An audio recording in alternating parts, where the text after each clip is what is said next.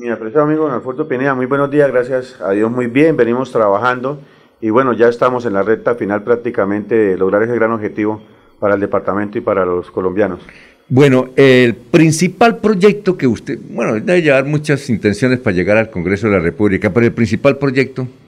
Bueno, eh, estamos, yo soy administrador de empresas agropecuarias y yo pienso que en este momento, por todo lo que ha acontecido, la situación no solamente del país, sino mundial, la escasez de alimentos, nosotros tenemos que volver como la mirada al campo, tenemos las mejores tierras, los mejores climas, el agua, que es, pero lo más importante, el recurso humano, que somos personas trabajadoras, de manera que yo creo que hay que impulsar, darle ese fortalecimiento realmente de competitividad del agro, fortalecer las vías, que es importante, sin vías no hay desarrollo, no hay progreso, y darle ya la importancia a los campesinos a través de proyectos productivos, darle realmente las herramientas que ellos necesitan, porque yo, hay un potencial muy importante por explotar en el campo colombiano. Yo tengo una escena suya eh, que la vi por Facebook.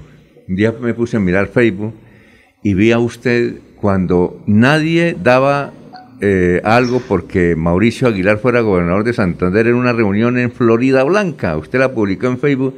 Yo dije, uy, este man sí se fue de una con, con Mauricio porque él apenas como que estaba mirando y usted una vez hizo una reunión. Recuerdo, ¿Recuerda usted esa, esa escena o no? Que usted la publicó en Facebook. Claro, eso fue en el 2019, iniciando ¿Y, ¿y dónde fue la reunión? En Florida Blanca. ¿En, en qué parte fue? En el restaurante Cian, cerca a tránsito de Florida Blanca.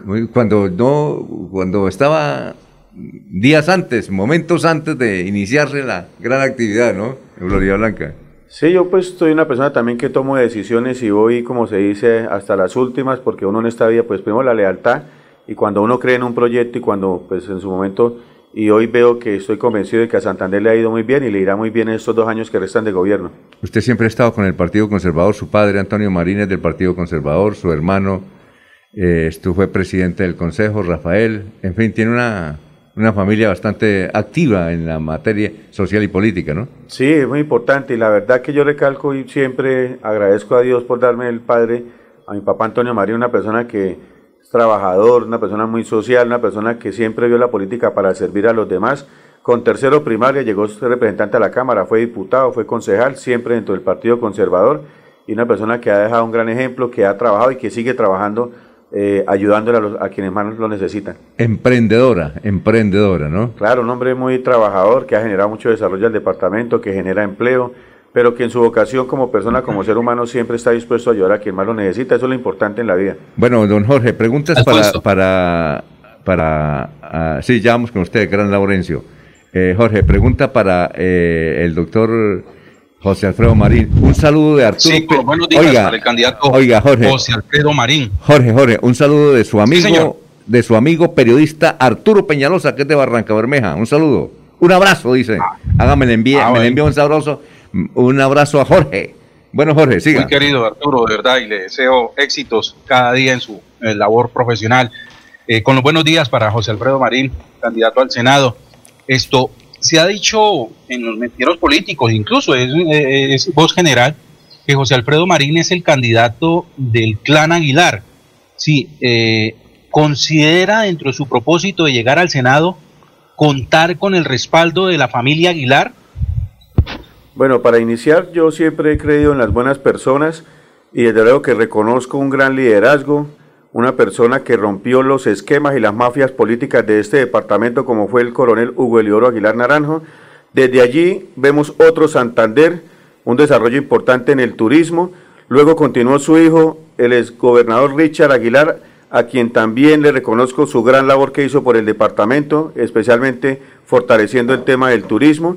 Y hoy el actual gobernador Mauricio Aguilar, a quien respeto, admiro y le valoro todo lo que hace día a día por los santanderianos, un hombre que es generoso, bondadoso en sus acciones políticas, porque ahí están todas las inversiones del departamento, especialmente en salud, en tema de vías, y desde luego que llegar al Congreso de Colombia trataré de jaronar recursos ante el gobierno nacional para fortalecer todo lo que a bien tenga para el desarrollo de los santanderianos. Eh, Laurencio, ahora sí. Recibe con buen crédito ese apoyo de la familia Aguilar. Yo estoy dispuesto y desde luego a trabajar por los santanderianos y todos quienes quieran respaldar mi candidatura, desde luego que serán bienvenidos para el beneficio de los santanderianos. Laurencio. Doctor eh, Luis, Al- Luis eh, José Alfredo. Marín, Lozano, aquí me dicen, lo que produce la tierra no el título de propiedad. Precisamente usted conoce bien la tierra santandereana. ¿Qué ha encontrado ese, en ese recorrido con Luis Eduardo Díaz Mateos eh, por los municipios santandereanos, donde de verdad la gente le dice en serio a uno cómo están y qué es la, el futuro que esperan? Claro, nosotros desde hace cinco meses que iniciamos la tarea por el departamento, visitamos cada municipio con nuestro próximo representante de la Cámara, el doctor Luis Eduardo Díaz, más que llegar a hablar, a echar un discurso politiquero de respeto a la democracia, pero hoy hay que respetar a los ciudadanos. Y, lo que hicimos fue escucharlos, lo que hicimos fue mirar sus problemáticas, sus necesidades. Y en ese orden de ideas encontramos un gran inconformismo hacia los políticos, hacia los dirigentes, el rechazo por la misma situación de que siempre llegaron a prometer y nunca les cumplieron, que se desaparecieron. Y ahí estuvo la situación de pandemia, pasó la pandemia y por allá nunca los vieron, eso es el sentir de las personas y yo lo que he querido decirles es, primero hablando con la verdad, hablando de manera sincera, muy concretos, muy serios, dándole el respeto que se merecen e invitándolos a participar de la democracia. Desde luego, como administrador de empresas agropecuarias, les he invitado para que armemos proyectos productivos, pero que sean realizables, viables. Desde luego el tema de las vías, sin vías no hay desarrollo, no hay progreso, tenemos que trabajar por el fortalecimiento de las vías terciarias, por el mantenimiento de todos estos para que pues se vea un desarrollo real, pero de verdad, no en discurso, que no quede en papel. Eliezer, lo escuchan. Doctor Marín, eh, queda claro pues que es Aguilar 100%. Doctor Marín, ¿qué cuentas hacen ustedes y ya los pueden hacer porque faltan apenas eh, ocho días, algo más de ocho días para las elecciones? ¿Qué cuentas tienen ustedes, qué cuentas tiene el Partido Conservador en estas elecciones del próximo 13 de marzo? Bueno, pues yo veo que hoy el partido está como nunca antes fortalecido, unido. Tenemos cuatro senadores de la República apoyando la candidatura.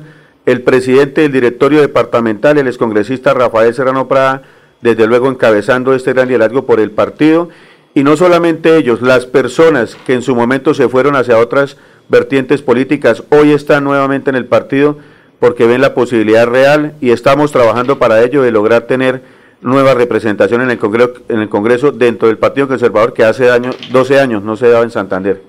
Muy bien. pero eh, ¿qué cuentas tienen, doctor Marín? ¿Qué cuentas tienen? ¿Cuántos votos van a sacar más o menos? Pues el partido en las últimas elecciones sacó más de 100 mil votos. Creemos que esta vez, y doy un dato importante, en el 2018 casi 56 mil ciudadanos se fueron para senadores de afuera. 56 mil votos solamente del Partido Conservador.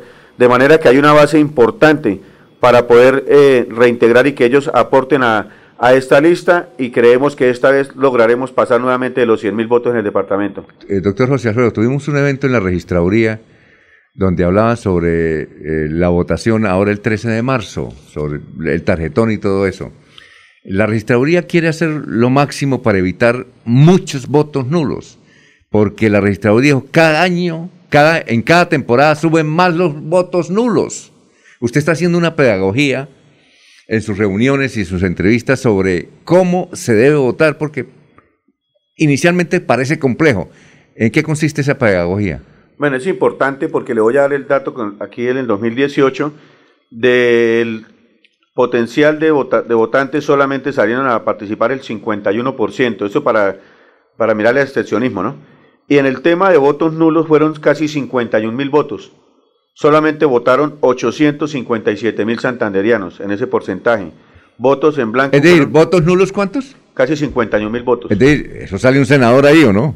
es un senado. casi una curul. Sí, claro. Más los votos no marcados, 30 mil. Bueno, hay una circunstancia y es que se tiene que marcar dentro de los recuadros. Hay que marcar el logo del Partido Conservador y el número 20 dentro del recuadro. Inclusive no necesariamente tiene que ser una X, puede ser con un punto, lo importante es que determine la intención del voto dentro del número. Entonces, en ese orden de ideas marcamos el logo del Partido Conservador y el número 20. Y lo mismo para la Cámara, el logo del Partido Conservador y el número 101, Luis Eduardo Díaz.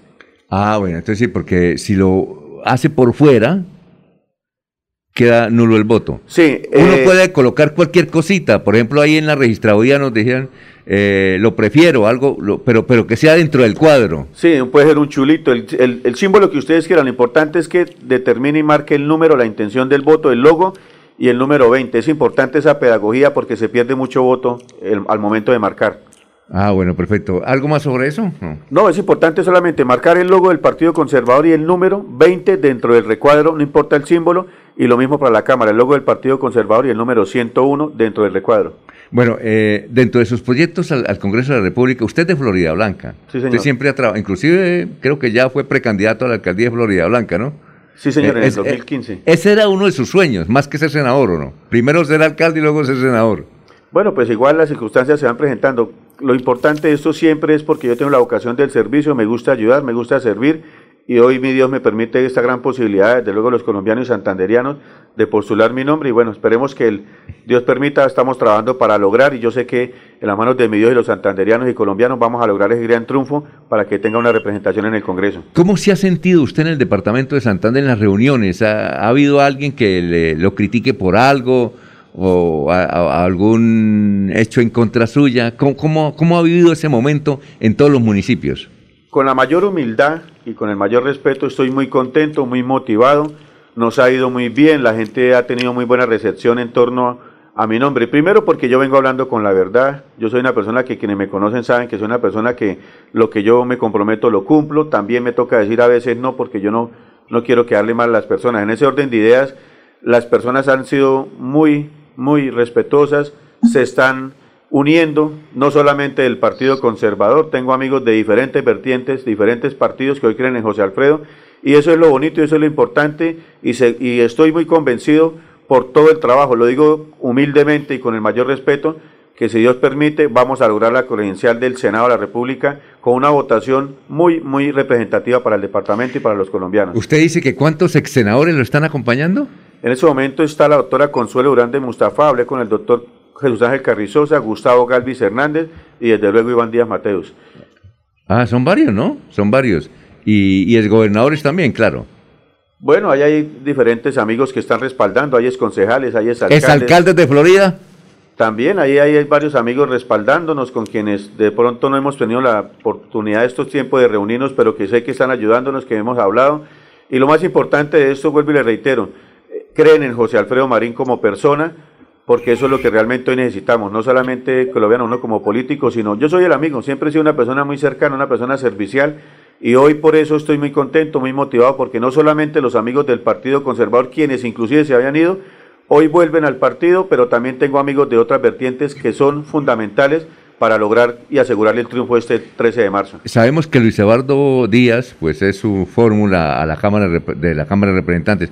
¿Hay alguien más de la lista que le esté respaldando?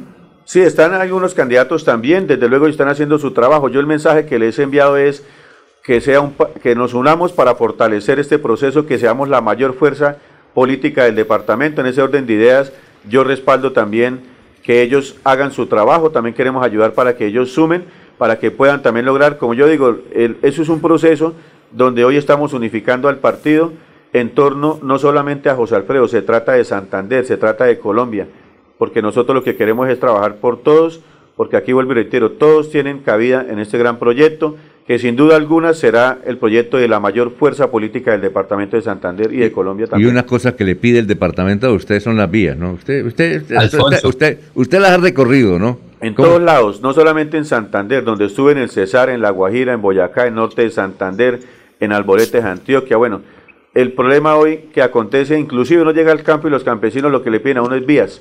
Eso dije, yo ayúdame con las vías que yo me defiendo. Exacto. Usted eh, lo respalda aquí, Luis Eduardo Díaz, eh, como candidato a la Cámara de Representantes. ¿Hay en algún departamento votación que pueda apoyar su nombre? Sí, tenemos al representante de la Cámara, el doctor Dumprey Roa Sarmiento, que fue congresista por Boyacá.